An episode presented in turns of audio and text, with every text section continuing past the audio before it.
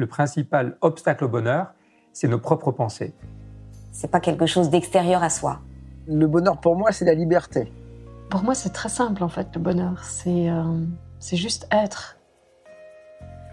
Bienvenue sur le podcast C'est quoi le bonheur pour vous? Je m'appelle Julien Perron, je suis le réalisateur du film C'est quoi le bonheur pour vous? Pendant plus de 4 ans, je suis parti à travers le monde pour interviewer 1500 personnes autour de cette question fondamentale. À travers ce podcast, on parlera bien-être, développement personnel et médecine douce. Je vous souhaite un merveilleux voyage sur la route de la connaissance de soi.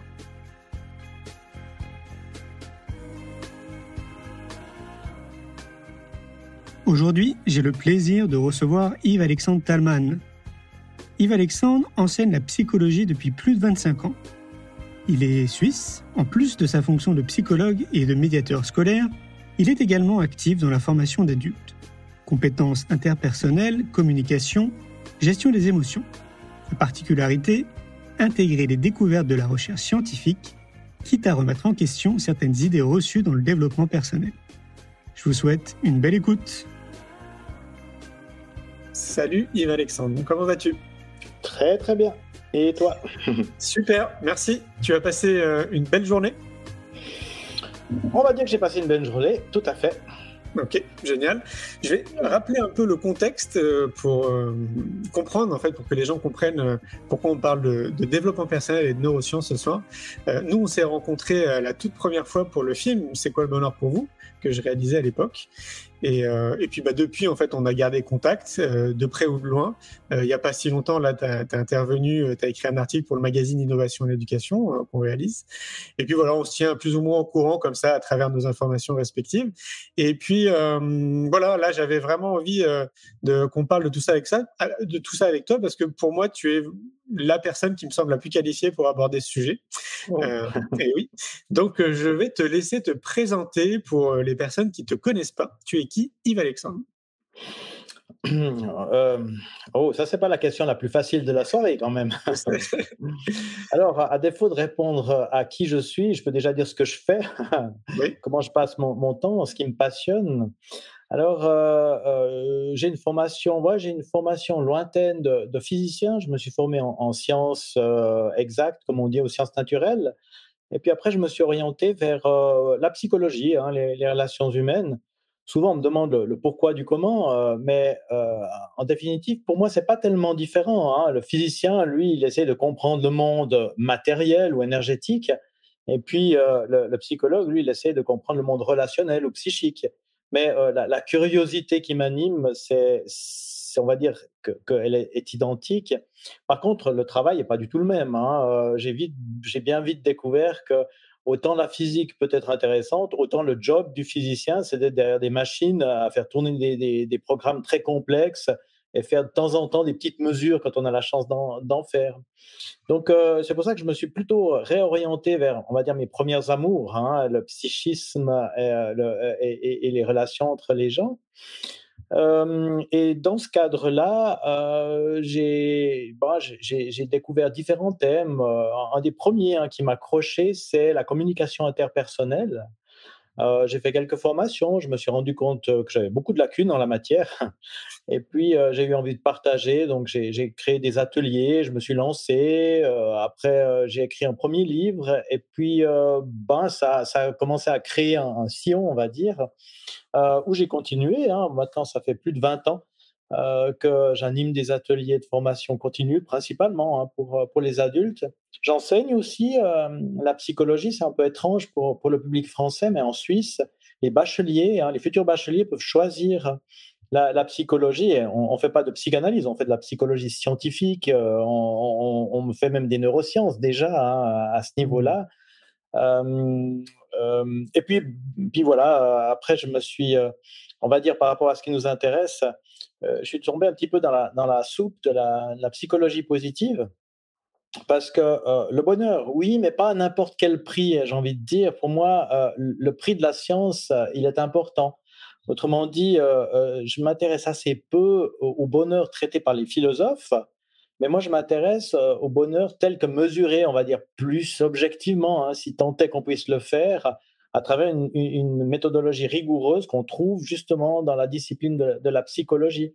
Alors euh, ça, ça m'a vraiment passionné euh, à l'époque et, j'en ai écrit euh, justement quelques, quelques idées, soit à travers des cahiers d'exercices qui ont eu pas mal de succès ou, de livres hein, sur les, idées de la, psychologie positive. Mais je dois dire, pour continuer cette petite description, que allez, c'est un peu difficile de le dire en étant précis, mais je, reste une personne qui, revendique l'esprit critique. J'ai trouvé que dans le domaine de la psychologie positive, il y a eu énormément de, comment dire ça, de, personnes qui se sont emparées des thèmes pour les diffuser, mais en simplifiant un petit peu ou en éliminant la nuance et, moi, j'essaie quand même de, de, garder ceci, quitte parfois à remettre en cause des, idées euh, reçues, notamment euh, sur le bonheur. Et c'est comme ça que, que récemment, je me suis plongé dans ce qu'on appelle la deuxième vague de la psychologie positive, qui n'a encore pas atteint la France, à mon avis. Même si on en entend parler, les livres n'ont pas été traduits et qui est bigrement intéressante parce que justement, là, on peut faire le lien aussi avec ce qu'on découvre dans, dans les neurosciences, donc le fonctionnement du cerveau. Voilà, en quelques mots, mais ça a pris déjà pas mal de mots. Alors, du coup, euh, tu dis qu'il y a des fausses idées. Alors, ce serait quoi ces, fausses idées? Alors, euh, c'est peut-être prétentieux de ma part de parler de fausses idées, mais peut-être euh, d'idées incomplètes. Je, quand, quand je, travaille maintenant, soit sous forme de conférences ou d'ateliers sur le bonheur, euh, je, prends comme point d'ancrage une étude qui est parue moi, en 2013 sous la plume d'un psychologue qui est, euh, un touche-à-tout et, qui a fait beaucoup de belles choses, qui s'appelle euh, Roy Baumeister. Et il, titre son article Les différences clés entre une vie heureuse, enfin well-being, de bien-être, et une vie riche de sens. Et il est vrai que si on prend la psychologie positive telle qu'elle a été euh, euh, beaucoup diffusée, on parle euh, de bien-être. Du reste, bien-être subjectif et bonheur dans la psychologie positive, c'est souvent un rendu synonyme. Et bien-être subjectif, ça se mesure par les émotions agréables, beaucoup d'émotions agréables, peu d'émotions désagréables et satisfaction au niveau de sa vie. Ça, ce sont les mesures classiques mais mmh, si on prend ces, mesures classiques, on se rend compte qu'elles sont euh, essentiellement émotionnelles, ou en tout cas influencées par l'émotionnel. Euh, de façon assez amusante, quand on demande à quelqu'un s'il est satisfait de son existence en entier, la météo qu'il fait ce jour influence le résultat. Donc on voit qu'il y, a des paramètres hein, là-dedans qui ne euh, qui devraient, qui devraient pas y être. L'étude de Roy Baumeister nous dit en fait que pour beaucoup, hein, statistiquement, une vie riche de sens et une vie avec des émotions agréables, la satisfaction, c'est corrélé, mais pas toujours. Et donc, grâce à ces, euh, études, mais, mais là, c'est euh, peut-être 500 ou 1000 personnes qui ont été interviewées, qui ont été mises dans des situations particulières, on se rend compte qu'il y a des activités qui augmentent l'impression, le sentiment que notre vie a du sens, mais qui diminuent le bien-être, et inversement. On a mmh. des, activités qui augmentent le bien-être, mais qui diminuent l'impression que notre vie a du sens. Je donne tout de suite un exemple, parce que ça paraît bizarre. Hein. Euh, aller faire du shopping et pouvoir acheter ce qu'on veut, c'est une activité qui augmente le bien-être. Mais ça diminue l'impression que notre vie a du sens. On, se doute bien pourquoi. Bah, parce que si j'achète des choses, bah, je fais turbiner la machine, euh, la, la, société de consommation, hein, les ressources, on, voit bien un autre exemple, alors celui-ci, il est, très caractéristique et facile à comprendre, c'est élever des enfants.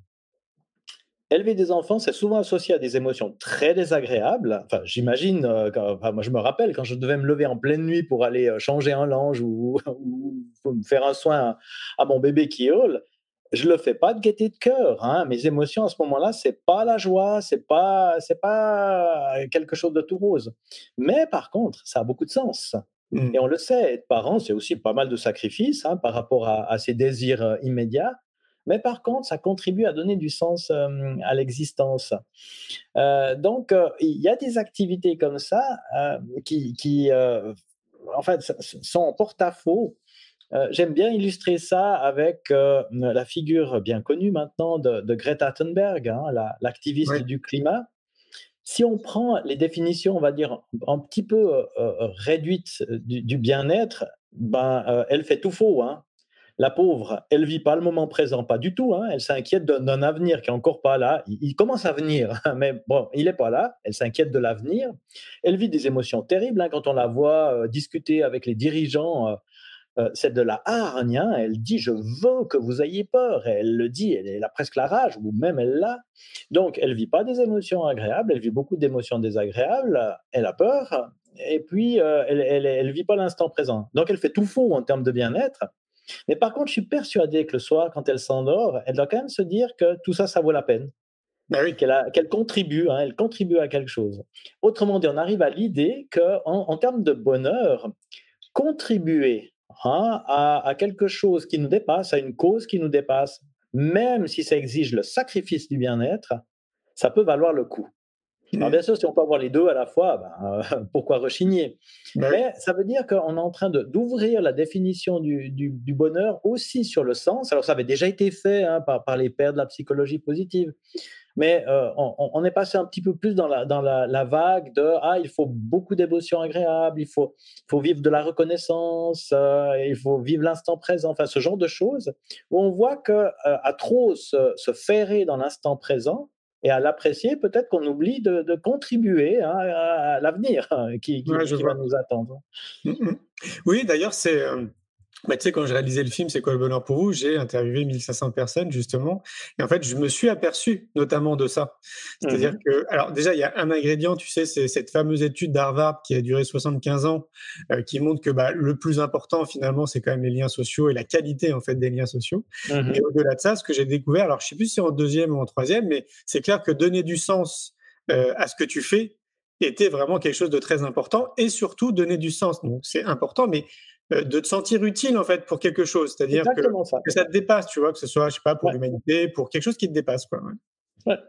Et, et le, le, paradoxe sur lequel on, tombe maintenant, alors c'est un sondage euh, IFOP qui, qui, qui, il y a quelques années qu'il l'a mis en lumière. Euh, j'ai repris ça dans une de mes chroniques dans, dans Cerveau et Psycho. ça nous dit que au classement internationaux hein, des pays les plus heureux, alors, on trouve toujours les pays scandinaves. La Suisse, c'est pas mal. Hein. En, 2015, nous étions champions du monde du bonheur. on a des paramètres comme, bien sûr, le, produit intérieur brut, mais aussi la liberté, mais aussi la confiance en nos autorités, euh, enfin, ce genre de choses. Euh, malheureusement, on remarque aussi que les pays qui, qui, caracolent en tête sont les pays où les taux de suicide des jeunes sont aussi très, très élevés. Mmh, de l'autre côté, vous avez des, pays comme euh, la, Sierra Leone ou autre, où pourtant il fait pas bon vivre, hein, où on n'est même pas sûr d'arriver vivant le soir. Enfin, là, je caricature, mais en gros, voilà, il y a des conflits, euh, il y a de la pauvreté, mais les gens ont beaucoup plus l'impression que leur vie a du sens. Ça, nous dit, ça nous dit cette chose-là que on a plus de facilité à trouver le sens quand le bien-être n'est pas là. Autrement dit, dans des, dans des contextes difficiles. Hmm. Euh, pour ça, on peut prendre peut-être une, une, image allez, un, petit peu plus euh, optimiste, mais euh, on, la trouve chez le, le, psychologue Dan Ariely. Il a, il a, écrit pas mal là-dessus, puis sur, sur notre irrationalité, hein, les biais cognitifs. Et il, dit, il parle de, de, de l'alpiniste et dit, moi, je connais des alpinistes, mais en gros, l'alpinisme de, haut niveau, hein, gravir les, les, les, 8000, on va dire, vraiment, c'est que de la souffrance. Et si on lit, et si on lit euh, nous, on a Mike Horn hein, chez nous, mais, mais si on lit ces aventures, c'est que de la souffrance, de la douleur, de la souffrance. Mais ça a du sens. Et donc, ça dit bien que parfois, on peut chercher le sens et on le trouve peut-être plus quand, quand on n'est pas dans, dans le bien-être. Mais d'ailleurs, ce qui est étonnant, c'est que ces mêmes personnes-là, j'en ai interviewé certaines, elles elles se connaissent pas, mais elles avaient un discours commun, c'était assez étonnant. le fait d'aller vivre ces expériences qui sont extrêmes, très clairement, c'est extrême. Pour toutes ces personnes-là, c'est que elles se sentaient vivantes quand elles vivaient en fait ces expériences-là. Donc, elles vont vivre ces expériences très dures pour se sentir vivant, ce qui est quand même euh, assez étonnant. Hein. Donc évidemment, ils ont le goût du challenge aussi, hein, forcément, mais c'est vraiment en fait, c'est là où ils se sentent le plus vivants. Quoi. C'est ça. Euh, puis alors on a ce, ce concept d'adversité qui vient nous titiller et qui fait écho à d'autres recherches euh, maintenant qui parlent du confort et en fait mmh. qui nous disent que plus on recherche et qu'on trouve le confort euh, et moins on voit de sens et, surtout plus on recherche le confort et plus on contribue à ce qu'on devrait maintenant éviter, c'est-à-dire à dilapider les ressources, notamment énergétiques de notre planète, à la polluer et puis à amener les dérèglements euh, climatiques. Mais si on y réfléchit bien, c'est vrai que cette notion de confort, qu'on recherche hein, comme une forme de bien-être, on la paye d'un prix de plus en plus exorbitant. Ça, c'est pour dire qu'il y, a un peu de, retour, hein, de, brainstorming au, niveau de cette question du, bonheur euh, qui dépasse hein, l'image d'Épinal, on va dire. Ouais, mais là, moi, j'ai envie d'aller un peu plus loin dans la réflexion parce que euh, est-ce que ce ne serait pas la société en réalité qui nous conditionne à vouloir être dans le confort? Est-ce que bah c'est vraiment, euh, tu vois, une constante et une dominante de l'être humain de se dire, bah moi, je veux être absolument dans le confort? Est-ce que c'est pas euh, toute cette société de consommation en fait qui nous pousse à aller dans cette direction? Ouais. Oh, oui. Je dis pas qu'il faut se déresponsabiliser de ça, mais je trouve que, euh, à mon avis, l'impact il est assez fort quand même. Oh oui. oh oui. C'est pour ça qu'on a maintenant des, des mouvements de, de minimalisme ou de, de décroissance. Enfin, c'est encore un peu, enfin, ça sonne un petit peu exotique oui. Mais, mais ça, ça a du sens, hein, quelque part. Pourquoi les gens prennent leur voiture privée plutôt qu'un transport en commun? Bah, C'est une question de confort, mais le jour où c'est plus confortable de prendre le transport en commun parce qu'on est bloqué dans les bouchons à respirer les gaz d'échappement des autres, on va changer. Hein bah oui, ça. ouais, alors là, la tendance, je ne sais pas si c'est le cas en Suisse, mais déjà, je crois que vous êtes un peu plus avancé que nous au niveau du vélo. Mais là, je suis tombé sur une étude il n'y a pas si longtemps, euh, je ne sais pas, ça remonte à 2-3 semaines en France. Il y a un objectif, apparemment, de l'État, c'est de faire en sorte qu'il y ait au moins 12% des Français qui utilisent leur vélo. Et là, je crois qu'on est à peine à 3 ou 4%. Donc, euh, ça va aussi dans, ce sens-là. Mais je crois qu'en Suisse, vous êtes beaucoup plus, vous, quand même, déjà euh, intégré, à intégrer le vélo, non? Depuis longtemps? Alors, je ne pourrais pas comparer, mais en tout cas, il y, a de réels efforts qui sont faits. Et puis, euh, alors, bon, il, y a des incitations. On peut, on peut donner quelques centaines d'euros à celui qui achète un, vélo, par exemple. Mais surtout, alors, euh, chez nous, c'est un petit peu plus drastique. On enlève les places de parc pour les voitures. Ah bah on remplace ça par des bandes cyclables. Ah bah et puis, euh, euh, en gros, euh, prendre ça. Moi, moi, je travaille, je suis en périphérie de, de, la ville où je travaille principalement. Si je prends la voiture, on va dire, alors que les, les routes sont, sont dégagées, c'est clair que ça me prend une petite dizaine de minutes. Mais si je la prends quand je dois aller travailler, ça me prend 45 minutes en vélo électrique, parce que bon, il y a des montées et des descentes, donc vélo électrique. Euh, ça me prend 20 minutes. Donc euh, là, c'est devenu très clair. Au début, c'est quand il fait beau, puis après, on se dit, bah zut, donc on achète la combi de pluie, et après, on se dit, juste en été. Non, mais euh, maintenant, j'ai la combi d'hiver. Alors, à part quand le sol est verglacé, où là, c'est beaucoup trop casse-gueule. Euh, mais quelque part, j'ai pris l'habitude de pouvoir prendre le vélo dans quasiment toutes les circonstances météorologiques quand c'est pas trop euh, dangereux. Mmh. Mais pas parce que je suis un aficionados du vélo, pas parce que je veux me faire du bien à la santé. Alors, bon, c'est agréable, hein, ça, je dis pas, bah parce bah qu'on peut rêvasser. Mmh, mmh. Mais d'un autre côté, c'est plus rationnel. Hein. Je, vais, je vais à travers la nature plutôt que d'être dans des, dans des routes où je suis coincé euh, par choc bah par choc. Oui, c'est clair. Alors, comment, comment as, tu réussi à faire le parallèle entre développement personnel et neurosciences? J'ai presque envie de dire comment peut-on ne pas faire le, le, parallèle? Dans le sens où, à, l'heure actuelle, euh, j'ai l'impression que, que, toute bonne psychologie, elle va trouver son écho dans les neurosciences. C'est-à-dire qu'on ne va pas simplement euh, identifier des mécanismes euh, psychologiques, mais on va voir quels sont les sous-bassements euh, au niveau, si ce n'est des neurones, au moins des aires cérébrales. Je, prends l'exemple de, la motivation. Enfin, je, prends ce thème-là parce que c'est mon dernier, dernier ouvrage. et qui, alors lui, alors, il, remet pas mal de choses en, question. Hein. Euh, quand je dis il remet, évidemment, moi je fais pas de la recherche, moi je fais de la diffusion de recherche. Hein. Je, compile des idées et puis j'essaye de voir comment hein, ces idées elles peuvent donner de nouvelles pistes hein, euh, sans, sans, devoir se coltiner les articles de recherche qui sont qui sont qui sont en anglais, euh, voilà.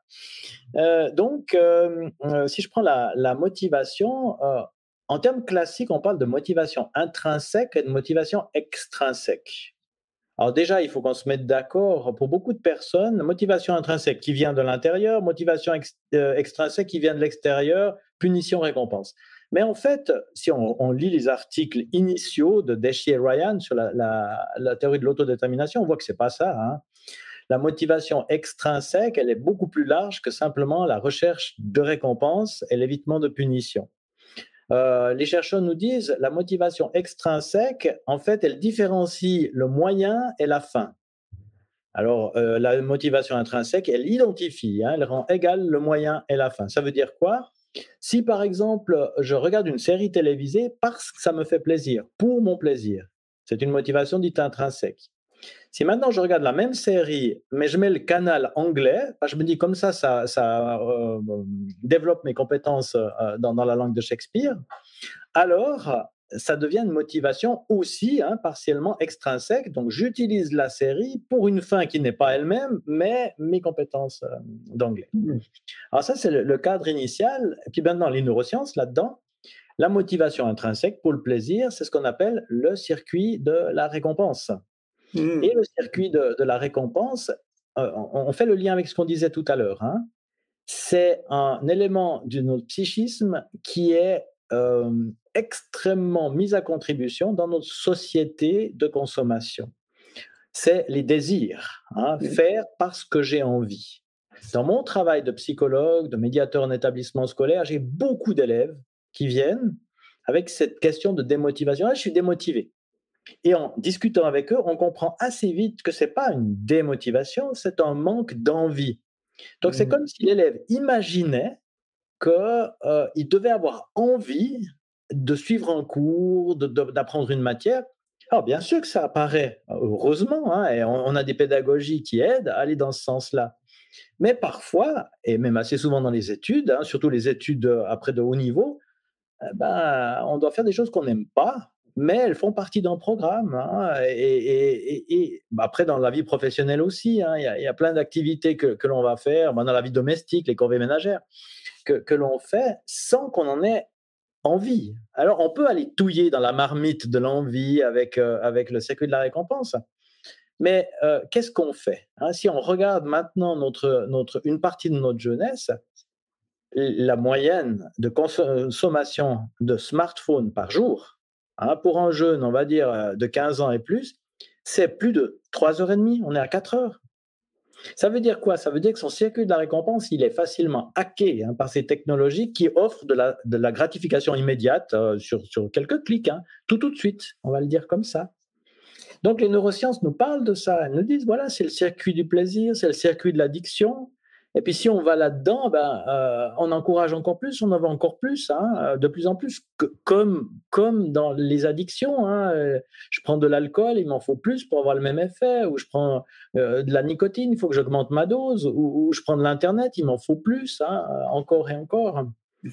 Et ce que l'on voit, c'est que par exemple, quand on travaille avec la motivation dite extrinsèque, c'est pas la même partie du cerveau qui est active, c'est le cortex préfrontal Là où on a les fonctions dites exécutives, hein, euh, comme on, le conceptualise euh, aujourd'hui. Euh, donc, ça nous dit, tiens, si un jeune aimerait se remotiver pour continuer son cursus scolaire, par exemple pour obtenir un diplôme ou peu importe, hein, pour jouer d'un instrument de musique, pour atteindre un objectif sportif, alors dans les envies, c'est difficile d'aller d'aller manœuvrer. Mais par contre, à ce niveau-là, c'est pas si compliqué. On a donné une piste royale tout à l'heure. Du moment où je vois l'utilité de mon action, même si ça me plaît pas, je peux euh, y consentir. Hein, je peux me donner de la peine parce que le but, lui, vaut, il, a, une importance. Mais on peut aussi utiliser euh, d'autres leviers euh, par rapport à ça. Et, c'est là où on voit bien que psychologie, hein, ah, je, ressens une envie de faire quelque chose, j'ai du plaisir à la faire, ou bien je décide de, faire telle action pour obtenir tel résultat. C'est pas les mêmes parties du cerveau et ça se manœuvre pas de la même façon. Mais est-ce que tu penses que ça reviendrait à dire qu'on aurait tout intérêt à essayer de comprendre un peu comment fonctionne notre cerveau le plus tôt possible? Oui. Oui, quelque part, de, comprendre ça, ça aide aussi après à voir pourquoi on agit, de, comment, comment on le fait. je donnerai un, exemple qui est, un, petit peu différent, mais comme ça, on, vise large. c'est ce qu'on appelle l'état d'esprit ou mindset, si on traduit pas c'est, euh, euh, moi quand j'interviens maintenant sur apprendre à apprendre ou bien ce, genre hein, d'aide aux, personnes euh, apprenantes pour faire large, on dit comme ça, il y a deux façons de considérer les bons résultats qu'on obtient à l'école, disons. La première, c'est de dire on est doué, on est intelligent, on a un QI super élevé. Puis la deuxième, c'est de dire on a beaucoup travaillé, on a des bonnes méthodes de travail. La première, c'est ce qu'on appelle un état d'esprit fixe ou fixiste. En gros, si je réussis, c'est pas je suis doué. Résultat, si je me plante, c'est que je suis pas aussi doué que je croyais. Donc, ça amène le, jeune en question, euh, l'élève, à éviter de poser des questions quand il est euh, embarrassé, parce que ça vous pourrait signaler qu'il n'est pas si doué que ça. Puis, que lorsqu'il peut choisir des activités, il va se rabattre sur des activités faciles il va pas se challenger parce qu'il rate, ça remet complètement son image en, cause. Par contre, celui qui a un état d'esprit de progression, comme on dit, lui, il va demander de l'aide parce que c'est normal qu'il rencontre des difficultés. Il dit, moi, je veux, je veux progresser. Ça n'a rien à voir avec mon intelligence, ça, a à voir avec ce que j'apprends. Hein. Donc, on est dans quelque chose de beaucoup plus euh, dynamique. C'est des personnes qui vont chercher des challenges, qui demandent de l'aide. Donc, on voit que ça, donne des, orientations euh, différentes. Et là où c'est intéressant, c'est qu'on a eu une, étude où un neuroscientifique est venu expliquer, parce que derrière tout ça, il y a le cerveau, toujours bien sûr, qui est venu expliquer que euh, en modifiant, hein, en modifiant son état d'esprit, par rapport aux mathématiques, hein, le fameux je suis nul en maths. Alors, on arrivait à euh, inverser la tendance, c'est-à-dire à, faire en sorte que euh, les personnes avec des difficultés dans cette discipline euh, crochent davantage. Et l'intervention unique hein, à ce niveau-là amène sur la fin de l'année scolaire où ça a été mis en exergue à une nette amélioration des personnes qui ont changé leur état d'esprit. Mmh. Donc de dire, voyez, votre cerveau vous joue des tours hein, en vous faisant penser que c'est pas si vous êtes doué ou pas doué, que vous êtes nul ou que vous êtes brillant. Et puis si les enseignants ils en rajoutent une couche puis les parents derrière, c'est encore pire bien évidemment. Mais voyez, si vous changez ça, il se passe quelque chose. Et hein? effectivement, après euh, derrière, on a des résultats qui changent. Ouais, mais alors là, la question, à mon avis, que certains doivent se poser, c'est comment on fait pour changer notre état d'esprit? Bah, on, élimine l'idée déjà qu'on puisse être euh, doué, intelligent, brillant, ou l'inverse, euh, nul. Euh, moi, je suis enseignant aussi, comme, comme je l'ai dit. Je ne me permets jamais de faire un commentaire sur, sur, sur, on va dire, de qualifier un élève, peu importe, et surtout pas positivement c'est un piège. Hein. Le premier de classe, je peux en dire beaucoup sur le piège du premier de classe. Euh, c'est certainement autant dramatique, mais, mais pas sur la, même, le même bout de la courbe de Gauss hein, que ce que tu disais par rapport à ton parcours avec des troubles 10. Euh, mais on est stigmatisé. Hein. Le premier de classe, quand il fait pas la meilleure note, euh, il y a tout le monde qui lui saute dessus en disant Ah, mais t'es pas aussi doué que ça. C'est terrible. Certains, ils se. Je, peux citer des, choses terribles où en, médiation scolaire, j'ai eu une, une, jeune femme qui s'apprêtait à passer le baccalauréat première de sa classe, quasiment première de sa volée, euh, vraiment vantée par tous les profs, puis qui vient vers moi, puis qui me dit ah vous savez c'est terrible, c'est dramatique, elle, elle, euh, elle, lève son, son, bout de d'habit et puis euh, il y a les scarifications hein, et puis elle s'automutile. Donc de dire de, l'extérieur. Hein, alors pour, pour, répondre à ta question plus concrètement euh, Carol Dweck a écrit un, livre sur les états d'esprit. Il, est traduit euh, en, français, il est même en, livre de poche. Mais on trouve beaucoup d'informations sur, sur Internet, sur le, comment. Mais je me permets un petit clin d'œil. Même chose avec les couples. État d'esprit fixe pour les couples, trouver la bonne personne. Hmm. État d'esprit de progression pour les couples, trouver une personne avec, avec laquelle je m'entends bien, avec laquelle il y a du feeling et de l'échange, et nourrir la relation pour en faire quelque chose de magnifique. Hmm. On voit qu'on est, on est vite tenté par euh, ces, étiquettes hein, qu'on colle, qu'on se colle dessus et qu'on colle euh, sur les gens. Euh, ça fait écho aussi à, ce qu'on a dans, le thème du non-jugement hein, pour, pour voilà, être dans, quelque chose de connexe. Oui, mais là, du coup, pour moi, on en revient à ce que je dis et ce que je prêche là depuis une dizaine d'années. en fait, tout part de l'éducation. Parce que pour, pour un adulte, ça me semble beaucoup plus compliqué et voire plus long en fonction de chaque individu. Ouais. Bah, quelque part, en fait, de se déconditionner de tout ce qu'on a appris, c'est-à-dire en fait le regard qu'on porte sur la société, sur les événements, sur nous, sur plein de choses. Alors que si dès le départ, en fait, mais c'est bah sociétal, hein, pour moi, c'est pas que l'éducation, c'est pas que l'école ni les parents, c'est vraiment un projet sociétal. Si on accompagne le plus tôt possible les individus dans le domaine de la connaissance de soi, donc y compris aussi, euh, pourquoi pas, comprendre les mécanismes de notre cerveau qui nous concernent tous, bah là, en, réalité, on gagne un temps fou. Euh, J'ai l'impression hein, qu'on ferait des choix beaucoup plus éclairés, qu'on serait beaucoup plus euh, en connexion avec nos propres valeurs, euh, peut-être qu'on d'ailleurs qu'on donnerait plus de sens justement dans notre vie personnelle et professionnelle. Tu es convaincu de, de ça, toi aussi, que tout part de l'éducation au final? Euh, je suis convaincu que, que l'éducation joue un, rôle important et qu'on on peut faire beaucoup. Après de dire que tout part euh, de, de, ceci, je mettrais quand même euh, une nuance. Alors, premièrement, parce que moi j'ai un rôle de rééducation. J'aime bien cette idée. Hein, quand on, on atteint l'âge adulte, on doit se rééduquer. Ça veut dire que même si on a eu une superbe éducation, ben, on va regarder dans le rétroviseur et puis, on va faire le tri. On va dire, OK, ça, c'est bon pour moi, je prends, je garde. Ça, c'est pas super top, hop, je, renvoie hein, à, qui de droit, mais, mais je prends pas, ou je change ma croyance, hein, je modifie mon.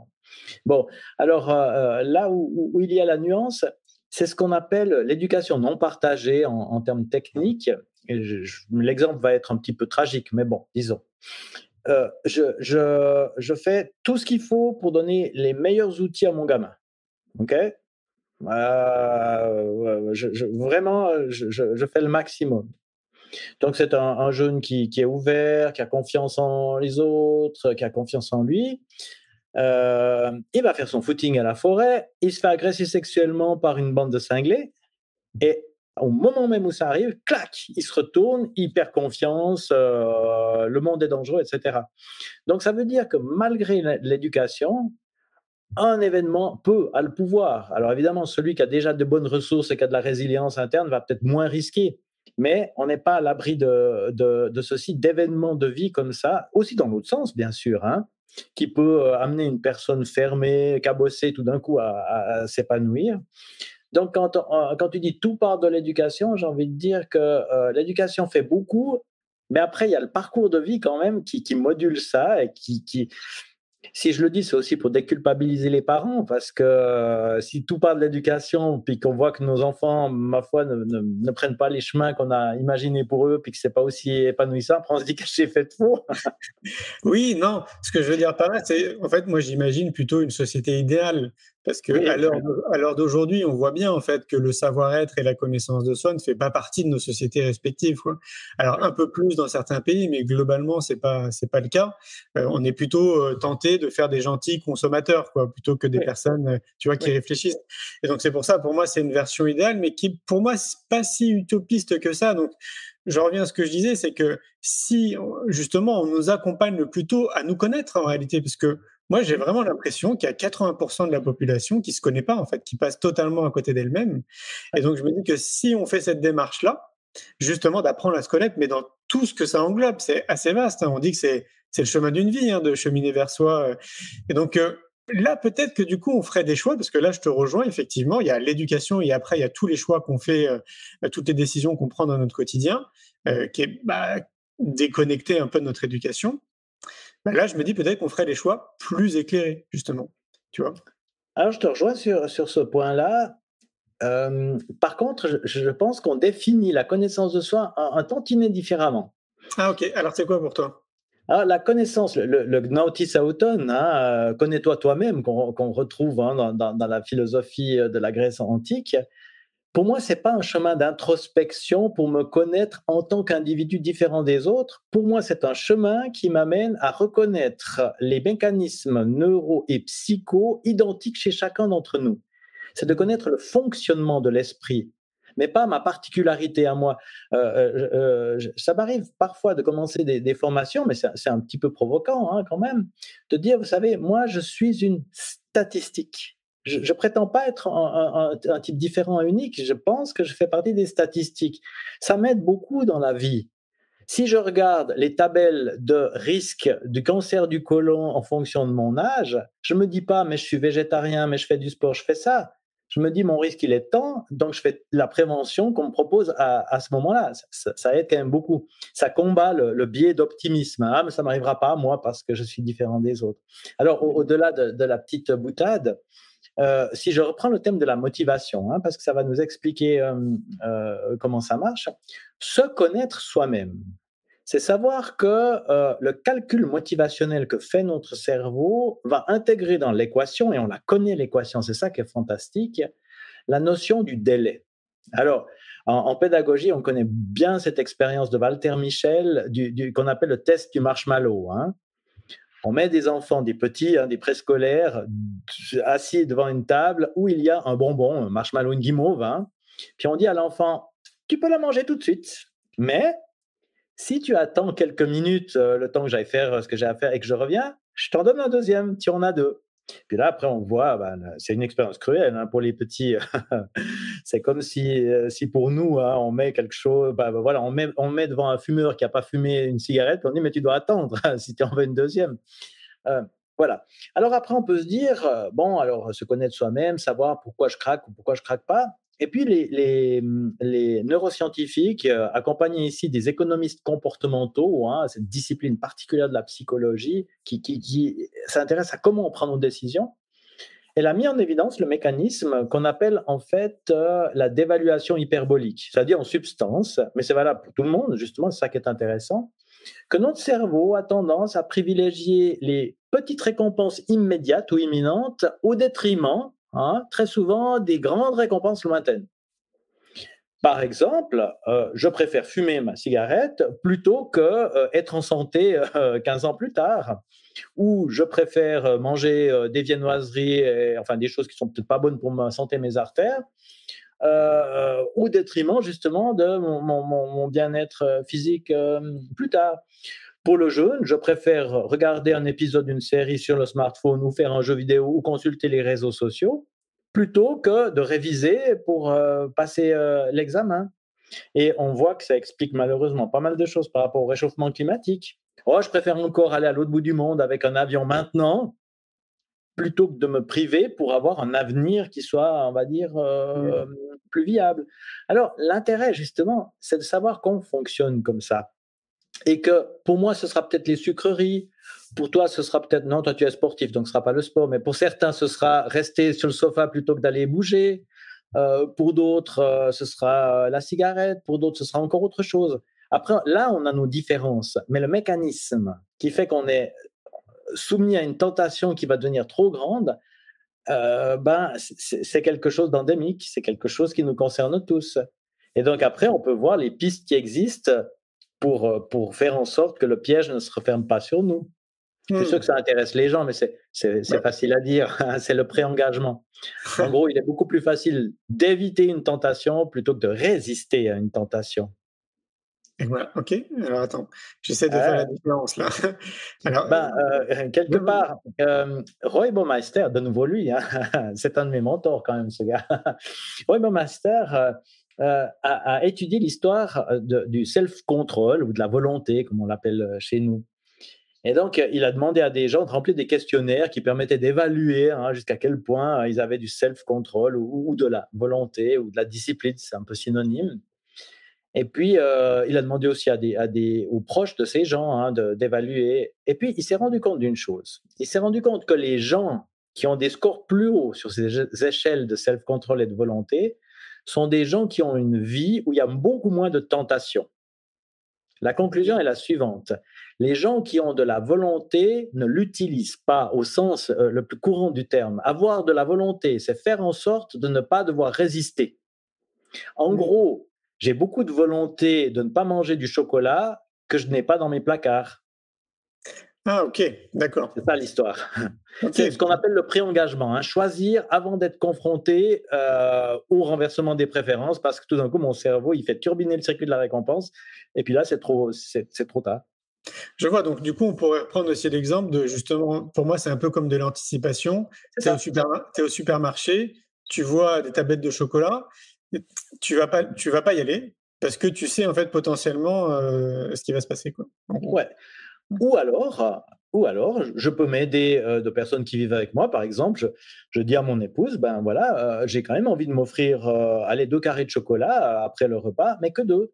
Donc, si tu es d'accord de faire ça, ça, pour moi, bah, tu caches le chocolat et à chaque repas, tu me donnes les deux. En gros, quand on ne peut pas compter sur son cortex préfrontal, on compte sur celui de quelqu'un d'autre. Ce que les parents font pour leur enfant déjà, mais c'est là où on arrive à, cette figure. Pour moi, ça, c'est le, summum hein, de, la, liberté humaine et de la puissance cérébrale que l'on entre les deux oreilles. C'est la figure de Ulysse hein, dans la mythologie qui décide de se faire ligoter au mat de son navire parce qu'il sait que quand les sirènes chanteront, il cédera à la tentation. Il n'y a pas plus libre qu'Ulysse qui se lie lui-même parce qu'il se connaît. En fait, moi, je sais que j'ai pas la liberté de ne pas aimer le chocolat. c'est une tentation forte. Je dis pas, je dis pas ça parce que je suis suisse, hein, mais quoi qu'il en soit. Par contre, j'ai la liberté d'aménager le contexte dans lequel je vis pour ne pas céder plus que euh, je m'autorise euh, au chocolat. Et donc, c'est une sorte de lâcher prise. Une fois que la décision est prise, c'est comme pour le smartphone. Moi, j'ai travaillé avec des, jeunes, des, étudiants, des étudiantes qui, qui, qui, ont installé un contrôle parental verrouillé par mot de passe sur leur téléphone, sachant que la tentation serait trop grande. Ils disent OK, deux heures par jour, après ça s'arrête. Et il n'y a, plus de questions à se poser. Je, je n'ai pas résisté à ce moment-là. Il y, a il y a Francine Chantier qui nous dit est-ce qu'il vaut mieux pas renforcer sa volonté? Euh, c'est habituellement la, question qu'on me pose. Alors, euh, numéro un, on, demandera à, cette euh, auditrice ou internaute comment faire pour renforcer la, volonté. Moi, j'ai essayé. Hein. je mets la grosse plaque de chocolat ou bien à part le lapin au chocolat. Puis je dis, je résiste, je résiste, je résiste. Mais je pense qu'elle ne va pas nous contredire. Je peux résister. C'est toutes les personnes qui font un régime alimentaire, elles savent résister. Sauf qu'il y a un moment où les émotions sont là, la fatigue est là, et ce moment-là, on craque. Et donc, on peut essayer de, résister, mais ça, quelque part, c'est une version où euh, on tient justement pas compte de cette euh, dévalorisation hyperbolique, ce renversement des préférences. Euh, les recherches qui sont faites pour répondre d'une façon un petit peu plus rigoureuse, les recherches qui ont été faites montrent que dans la durée, des stratégies qui donnent le meilleur résultat pour l'atteinte d'un objectif qui nécessite hein, des renoncements, des efforts, c'est le pré-engagement. Et, donc pas euh, un, travail sur la volonté dont on n'arrive même pas à définir euh, euh, ce que c'est. Mais c'est un peu contre-intuitif, hein, ça, ça j'en suis bien conscient. Complètement. Et puis, pour être dans le pré-engagement, il faut déjà avoir une certaine connaissance de soi. C'est ça. Ouais, on est d'accord. Ouais et, puis surtout résister à un biais d'optimisme, de penser. Euh, euh, la, traduction du biais d'optimisme ici s'appelle cette fois c'est la bonne. Ou alors bonne résolution du nouvel an si on préfère. Euh, j'ai déjà essayé trois fois d'arrêter de fumer, mais cette fois c'est la bonne. Plutôt que de me dire, ok, j'ai déjà échoué trois fois, pourquoi D'analyser le processus de se dire, ben oui, tant que ça va bien dans ma vie, je résiste, mais tout d'un coup, il y a un bouleversement émotionnel, hein, je suis stressé, il y a quelque chose qui se passe au boulot, il y a un conflit familial, puis là, tac, ça, ça ah, ok, c'est ça que je dois identifier. Donc, je dois préparer ce moment-là. Mais là, c'est intéressant ce que tu dis une fois de plus parce que pour moi, ça me fait penser à ce que je dis assez souvent et j'en parle d'ailleurs dans le livre, C'est quoi le bonheur pour vous, euh, de se positionner comme un chercheur en réalité pour soi-même. On est d'accord? C'est euh, faut s'intéresser à soi, très clairement. Comprendre un peu. Ou à l'être humain, hein, Ou à l'être humain de manière plus globale, oui, c'est vrai. Ouais, le, cerveau, c'est ça. Euh, quelque part, on, aime bien hein, penser que nous sommes des êtres uniques, ce qui est le cas hein, d'une certaine façon, mais nous avons tous un cerveau qui est, qui est euh, somme toute, architecturalement parlant, euh, similaire. Après, bien sûr, toutes les connexions, c'est autre chose. mais on a tous un circuit de la récompense, on a tous un cortex préfrontal, et c'est ce qui permet une psychologie. Euh, quand on fait de la psychologie, on s'intéresse à ce qui est commun chez les êtres humains. Moi, dans mon travail de psychologue, je ne peux pas partir de, de, rien, de ex nihilo, comme on dit, en, me disant cette personne est totalement unique, je ne sais pas comment elle fonctionne. Je n'ai pas un alien qui vient d'une autre planète et qui est constitué différemment. J'ai un être humain qui vit, qui souffre, qui, jouit, qui apprécie, qui veut, hein, qui a envie. Euh, et, ça, c'est une, expérience justement qu'on peut, qu'on peut regrouper dans des grands mécanismes. C'est pour ça que je disais, il n'y a pas tellement de différence, si on veut bien, entre le physicien qui essaye de comprendre les lois de la nature et le psychologue qui essaie de comprendre les lois du fonctionnement de l'esprit dans ce sens-là. Hein. Mais même Freud, hein, qui est un champion de l'introspection, certainement le champion de toute catégorie, bah, lui, bah, il a identifié des mécanismes qui, sont censés être présents chez chacun d'entre nous. Hein. S'il parle du moi, du surmoi, du ça, il dit pas que, que c'est différent d'une personne à l'autre. Le contenu, certainement, euh, de la pulsion sera différent, on y trouve. Mais euh, voilà, pulsion de vie, pulsion de moi, bah, tout le monde a la même enseigne, nous dit-il quand même. Oui, c'est ça. Mais c'est ce qui est peut-être d'ailleurs pas évident, alors que ça paraît si simple à comprendre pour beaucoup d'entre nous, c'est que c'est comme s'il y avait un mode d'emploi en réalité euh, qui nous concerne tous quelque part, quoi. Eh ouais. ouais ça. Alors, on, peut, on, peut se dire, euh, je vais pas prendre leçon de conduite, je vais essayer par moi-même de comprendre comment ma voiture, enfin une voiture ou peu importe, un véhicule fonctionne on y arrivera. Hein, euh, je pense qu'on peut, on peut euh, en, peu de temps se débrouiller pour, maîtriser plus ou moins le véhicule. Mais quand même, hein, quand on nous explique comment ça marche et qu'on nous donne quelques leçons, alors là, c'est une toute autre affaire. Hein. On peut devenir euh, un as. Oui, ouais, c'est ça. Donc, on peut considérer parce que moi, si je me réfère à l'année où j'ai créé mon entreprise, c'est-à-dire en 2003, je trouve qu'à l'époque, il y avait quand même très peu d'ouvrages, euh, de livres, notamment aussi dans le monde du développement personnel, de la connaissance de soi. Il y en avait très peu, quoi. Vraiment, on était, euh, je me rappelle, j'allais sur euh, à Virgin sur les Champs-Élysées à Paris. Il y avait peut-être une dizaine de livres, tu vois, max, qui étaient à l'heure d'aujourd'hui, là, 2023 on a des champs entiers de livres autour de la connaissance de soi, de la psychologie, des mécanismes de notre cerveau. Il y a des conférenciers brillants aussi qui parlent de tout ça. On a euh, plein d'informations qui sont en accès gratuit aussi sur Internet pour ceux, en tout cas, qui auront envie d'avoir plus d'informations et qui se mmh poseraient la question. Euh, je trouve qu'à l'heure d'aujourd'hui, euh, si on a envie de comprendre notre mode d'emploi, c'est accessible. Quoi. Il y a plein de personnes qui l'ont dévulgarisé aussi. Enfin, voilà, je crois qu'on peut vraiment se dire que c'est une très bonne nouvelle. Si vous avez envie de vous comprendre, bon, voilà tout ce qu'il faut autour de nous. Euh, j'ai envie à nouveau d'apporter un, tout petit bémol. Il y en a tellement que parfois c'est difficile de s'y retrouver parce qu'il y a aussi pas mal de contradictions et puis peut-être tout n'a pas la même qualité hein, non plus. Et, puis, euh, des fois, on s'y perd un peu. Euh, c'est pas rare que des personnes euh, viennent en consultation et disent Mais j'ai essayé de faire ceci, de faire cela, j'ai lu tel livre, mais voilà, il manquait quelque chose, ou bien ça n'a pas été compris de, la façon la plus adéquate. on le voit avec Internet, hein, il y a aussi beaucoup de désinformation qui fait que, parfois, après, on, va sur des chemins qui ne sont pas les, voilà, les plus épanouissants aussi. On a Claude euh, Bouéouki, excuse-moi Claude hein, si je prononce mal ton nom de famille. Euh, pensez-vous que le surmoi est le même au Mozambique et à Dunkerque? Alors, je, suis de loin pas freudien, euh, c'est risqué ce que je vais dire, mais à ma connaissance de la psychanalyse, le surmoi, c'est l'intégration quand même des valeurs et des interdits de la société. Et donc, si dans ces deux sociétés, les, interdits et les valeurs ne sont pas les mêmes, euh, on, pourrait, on pourrait prendre un, autre exemple, j'ai envie de dire tristement d'actualité.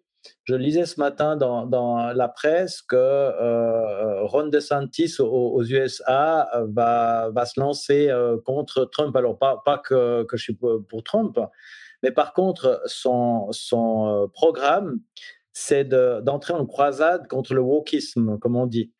Donc, euh, pour lui, euh, tout ce qui est différence, euh, notamment au niveau du genre, hein, tout ce qui apparaît sous LGBT, enfin, plus toute la suite, hein, donc les particularités, pour lui, tout ça, non, on veut pas les hommes d'un côté, les femmes, enfin, le, bon système mmh. traditionnel. Donc j'imagine qu'un surmoi d'un républicain américain ne doit pas avoir les mêmes valeurs que allez, qu'un, Français, je ne veux pas dire moyen parce que ça sonne assez péjoratif, mais voilà, qu'un, Français, qu'un Suisse ou, qu'un Allemand. Tout à fait, je suis bien d'accord. Il y a Francine aussi qui nous dit euh, la joie et l'optimisme aident à la volonté. Euh, oui, dans le sens que le stress euh, est toujours un facteur aggravant dans tous les troubles psychiques. Hein. quand on regarde les déclenchements, que ce soit un trouble alimentaire, une dépression, que sais-je, c'est principalement dans des moments de stress avec une haute intensité. Donc, si la joie, la sérénité, c'est aussi une diminution, une absence de, stress, ou un stress positif, hein, ce qu'on appelle un no-stress, euh, alors, dans ce sens-là, oui. Et, on sait, il y a un petit copain qui est venu. euh, et, effectivement, euh, là, on sait que les émotions. Euh, moi, je prends pas le terme positif. Hein, ça, c'est un terme qui a disparu de mon vocabulaire. Les émotions peuvent être agréables ou désagréables, mais toutes les émotions sont positives puisqu'elles nous apprennent quelque chose sur sur nous-mêmes. Donc oui, et ça permet justement de rebondir. Euh, alors qu'il y a encore quelques années, on disait rechercher à avoir davantage d'émotions positives. Maintenant, on a un nouveau terme qui est apparu. On parle de hémodiversité. C'est un petit peu comme, comme, comme euh, au niveau de l'écologie. Hein. Si dans un système écologique, on va booster une espèce au détriment des autres, on risque de détruire l'équilibre. Mmh, et donc maintenant, on, est plus dans l'idée que, et, la recherche soutient cette idée, hein, euh, la santé au niveau mental et au niveau physique semble corrélée au fait de vivre toutes les émotions, pas beaucoup d'émotions agréables et peu d'émotions désagréables, mais d'être capable de vivre toute la gamme. Ben, ce que nous disent les sages quand même depuis assez longtemps, hein, accueillir aussi la tristesse, la peur, la colère, la culpabilité, la honte, enfin ces, ces, émotions-là, et les intégrer plutôt que de vouloir à tout prix aller dans le, dans le, enfin, dans le positif, dans, dans l'optimisme. Mmh, ok. Est-ce qu'on retrouve dans ton dernier livre s'appelle comment? Alors, mon dernier livre s'appelle Motivation avec un S au, pluriel. Il a été publié chez Humaine Science. Alors, on retrouve euh, pas mal de ces idées, euh, ces idées-là. Et puis, les personnes qui seraient alors plus intéressées, non pas sur, sur toute la question de la motivation, mais uniquement les contrats de pré-engagement qu'on appelle les contrats d'Ulysse. Parce qu'on peut les faire. Moi, dans mon travail de psychologue, c'est un outil que j'aime bien utiliser alors il faut le manœuvrer euh, vraiment avec, avec doigté, hein, parce que euh, ouais, on travaille sur l'autocontrainte. Amener une personne à limiter sa liberté, c'est pas si anodin que ça. Alors on le trouve euh, dans le livre que j'ai intitulé Cette fois c'est la bonne, justement, qui est publié aux éditions Jouvence. Ok, Super. comment on fait Est-ce qu'il y a des gens qui veulent rentrer en contact avec toi? Ils font comment? Alors, j'ai un site internet, euh, c'est le plus simple. Il y a, une adresse de, messagerie. Donc, euh, déjà, si on tape mon prénom et mon nom, euh, j'ai la, chance, je ne sais pas si c'est une chance, somme toute, d'avoir un, prénom où, il y a peu d'occurrences. Hein, Parfois, c'est celui que j'ai reçu à, la naissance, d'avoir couplé Yves et Alexandre. Bon, donc si on met Yves Alexandre Talman, on tombe quasiment immédiatement dans les moteurs de recherche sur mon site, qui est si, je le dis de façon explicite, www.iatalman.ch, hein, euh, puis c'est pas un site comme commercial, mais c'est un site de, enfin, d'information. Puis là, on trouve euh, bon, ce que j'ai publié, euh, ce que je fais. Il y a un agenda aussi. je vais, je vais dans, dans, une semaine, ouais, une semaine et demie, je vais aller à Caen. On m'a invité à faire une conférence. Dans un cas très particulier, je vais parler du bonheur en, relation avec la mort. Oh, C'est-à-dire en quoi l'idée de la mort peut aider à, mieux apprécier la vie. Wow, ok.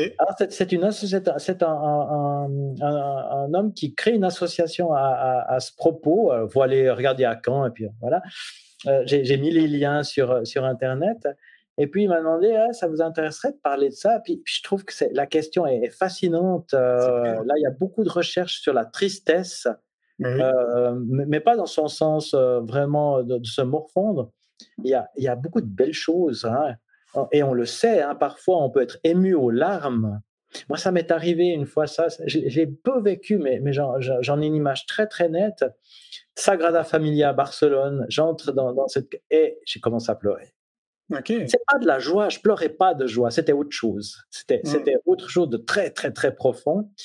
Euh, qu'on retrouve sous l'idée de doux amer. Hein, euh, oh, les, Américains. Alors, je, recommande le bouquin de, de Suzanne Kane euh, qui s'appelle, en français, il était traduit Le bonheur d'être triste. ça, ah. c'est, ça, c'est, c'est remuant. Est-ce que c'était pas plutôt de la gratitude? Non, non, c'est autre chose. Ah. C'est plutôt lié à la, à la reliance et à la conscience de la finitude. C'est autre mmh. chose. Waouh, c'est énorme. Alors, il y a un peu de gratitude, bien sûr, mais il n'y a pas que ça. Il y, a une dimension supplémentaire, justement. Mais le sujet de la mort, c'est un vrai sujet. Hein. Moi, j'ai ah vraiment l'impression que, ouais, une grande partie, justement, des citoyens ont peur de la mort. Quoi. Et donc, euh, c'est une peur parmi plein d'autres peurs, parce que, bon, pour synthétiser, je trouve que tout est orienté autour de la peur. Donc, forcément, les gens ont peur de plein de choses. Quoi. Et, eh la peur de la mort est vraiment euh, quelque chose qui, qui habite l'être humain, très clairement. Quoi. Rares sont ceux qui sont détachés de la mort. Enfin, moi, je te dis, moi, je suis complètement détaché de ça. Je fais partie des gens qui, qui se disent que potentiellement, je préfère penser qu'il y a peut-être quelque chose après et que ça va être euh, sûrement peut-être même mieux que ma vie terrestre, plutôt que de me dire, tu sais, c'est la fin, il se passe plus rien. Et donc, euh, du coup, euh, c'est peut-être ma façon optimiste d'imaginer si un jour je décède. Et d'ailleurs, je me rappelle d'une discussion que j'avais avec quelqu'un, je me rappelle plus qui, mais j'avais trouvé intéressant ce qu'il m'avait dit, parce qu'il y avait une étude apparemment qui a été faite là-dessus, et il disait que les gens justement qui voyaient la mort sous cet aspect, donc en se disant bah il vaut mieux voir le côté positif que peut-être que ça va être cool, euh, bah, ils avaient une espérance de vie qui était plus longue. Mmh. Là, tu confirmes, ok. Ah, euh, euh, alors, je sais pas s'ils ont. J'ai pas les données chiffrées, hein, ça me paraît tout à fait logique. Quand je fais mmh de la tête, c'est que je, je pense à, à une expérience personnelle. J'ai assisté au, dernier moment de vie de, mon papa hein, quand, il est parti. Et euh, ça, c'est un sacré, cadeau. Hein, si tant est qu'on puisse parler de, de cadeau. Euh, les derniers moments de lucidité, euh, je lui demande s'il a peur. Puis il me dit non, j'ai pas peur. Puis je dis ah bon? Et puis il me dit pourquoi j'aurais peur? Il n'y a rien après. Puis, ah bon Comment tu mmh. sais? Il me dit pas, j'ai déjà eu, enfin, il avait eu plusieurs euh, ah. morts cliniques, comme on dit, puis tu sais, le tunnel, la lumière, tout ça, rien du tout. Donc, il n'y a rien. Et donc, j'ai pas à avoir peur, mais je pars tranquille. Et c'est là où il, lance le truc. Il a dit parce que j'ai eu une belle vie. Et c'est mmh. ça qui est fantastique, de se dire, tiens, mais après tout, même s'il n'y a rien après, si on peut se dire, j'ai eu une belle vie, waouh, c'est ça qui est quand même le, la clé hein, dans l'affaire. Oui, je vois. De ne pas avoir de regrets, de dire, ah tiens, j'aurais dû faire ci, j'aurais dû faire ça, pourquoi j'ai pas fait ci, ouais, je vois.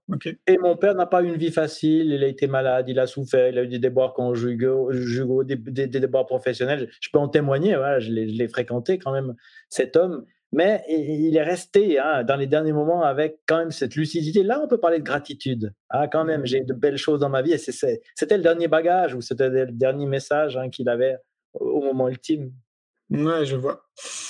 Merci Yves Alexandre pour euh, notre échange. Je vois que le temps passe vite. Hein. Ça fait déjà une petite heure qu'on papote.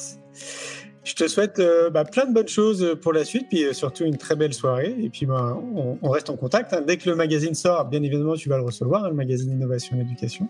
Mmh, mmh. Bah, merci à toi pour, pour euh, ce bel échange. Et puis, on aura sans doute l'occasion de prolonger autour de ces thèmes qui sont quand même extraordinaires. carrément. Merci beaucoup. À très bientôt. Ciao, ciao. Merci.